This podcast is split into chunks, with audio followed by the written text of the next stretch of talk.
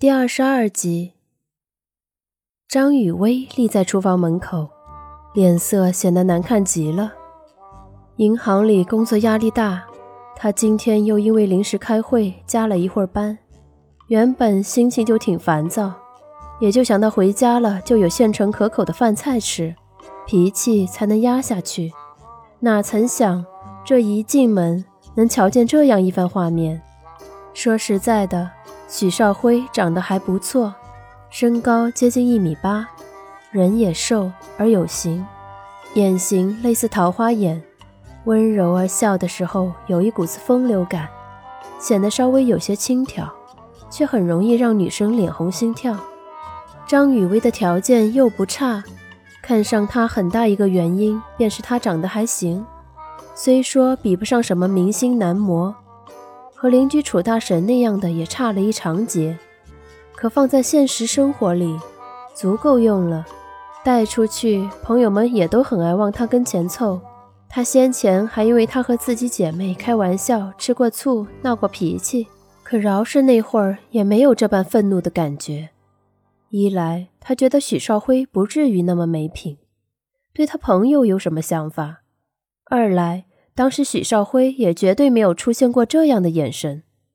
刚才那一瞬，他看苏沫的时候，眼神专注到让他心慌。再联想到先前那么一两次自己捕捉到的瞬间，张雨薇整个人都不好了，眼神凌厉到可怕。许少辉知道他的性子，也担心他口无遮拦说出什么不好听的话，回过神便笑着将他望出来，哄他说。哎呀，不就做饭吗？苏沫炒肉太香了，我就没忍住先进来尝了一口，就等你和苏阳呢。哼，少给我灌迷魂汤！张雨薇一把挥开他，用一股子并未刻意压低的不耐烦的语气道：“我看你是时间长了痒痒了是吧？山珍海味吃惯了，这就想尝尝青州小菜？你怎么不撒泡尿照照自己？”还以为自己是什么富二代呢，我可跟你说了，就你们家这条件，我爸妈现在还不乐意我跟你呢。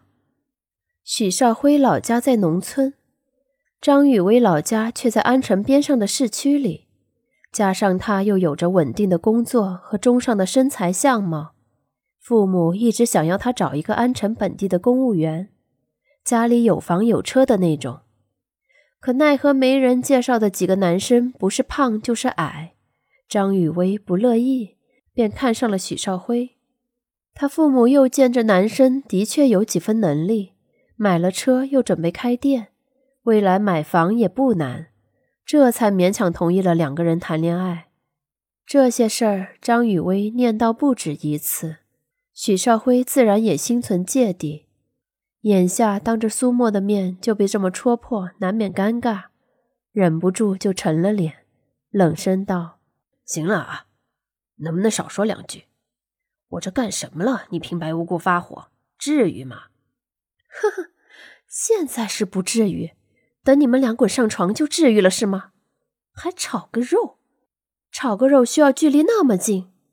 打工就打工，有必要那么献殷勤吗？”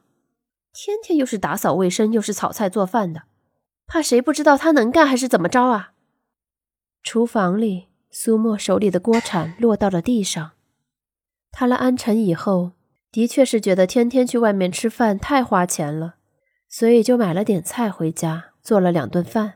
谁能想他手艺不错，做了家常菜和几样小吃，三个人都喜欢吃，还觉得干净卫生又划算。他哪怕麻烦一下，也觉得心里踏实。最起码自己在这个合租关系里有贡献、有用处，而不是每天回来就坐等别人花钱领他出去吃饭。又如何能想到，因为他的勤快和能干，让苏阳和许少辉满口夸赞的同时，无形中惹了张雨薇的不满？可不是，家里就这两个女生嘛，你一来又打扫卫生，又做饭。什么都主动干，什么都会干，手脚勤快，脾气又好。别人看见你的好了，乐得天天夸你上得厅堂，下得厨房。将来要是结婚了，指定是个贤妻良母，你是贤妻良母了，合着别人就都好吃懒做吗？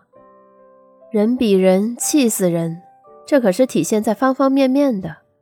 女生计较，男生反正是不会管那些的，就觉得这些都是女生应该做的。别人能会，为什么你就不会呀？都是女生，对不对？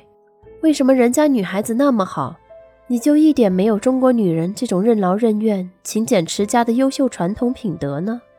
张雨薇也觉得委屈，她起早贪黑，辛辛苦苦上班，每个月挣几千块，那也都是无数个笑脸和时间换回来的。他回家就想瘫着不动，怎么了？凭什么收拾屋子、打扫卫生这些活都该是女生的？先前她不肯干，许少辉和苏阳也不敢指挥她，大家凑合过就行了。眼下倒好，来了个苏沫。这才几天，生生将他衬托得一无是处。恋爱关系里的不满，工作里的委屈，合租中产生的摩擦，都因为这么一个小小的导火索，一下子引爆了。可这爆炸是一瞬间的事儿，回神也是一瞬间的事儿。锅铲落地的声响惊了他一跳，再回头去看，发现厨房里苏沫没有出来。他只是背对着他蹲下身去，捡了锅铲，而后拿到水龙头下面去冲。外面的动静，两人的争执，苏沫自然是听见了。可听见了又能怎么样？连他都觉得刚才许少辉凑他太近了，有些尴尬。目睹这一幕的张雨薇什么心情，可想而知了。人家是正牌女友，发火生气不挺正常的吗？可再如何自我安慰，心里还是觉得难受憋闷。他天天做饭、打扫卫生，因为他们一句表扬都非常开心，是真心实意想要在家里做贡献的，压根不是为了表现，更不是为了勾引许少辉。脊背挺直的站在水池前，他低着头，眼看着水流冲刷着锅铲，拼命忍住了眼睛里的酸涩感。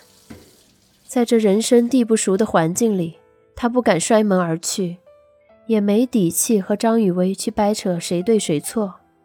听见他阴阳怪气的嘲讽话语，他甚至觉得恐惧怯弱。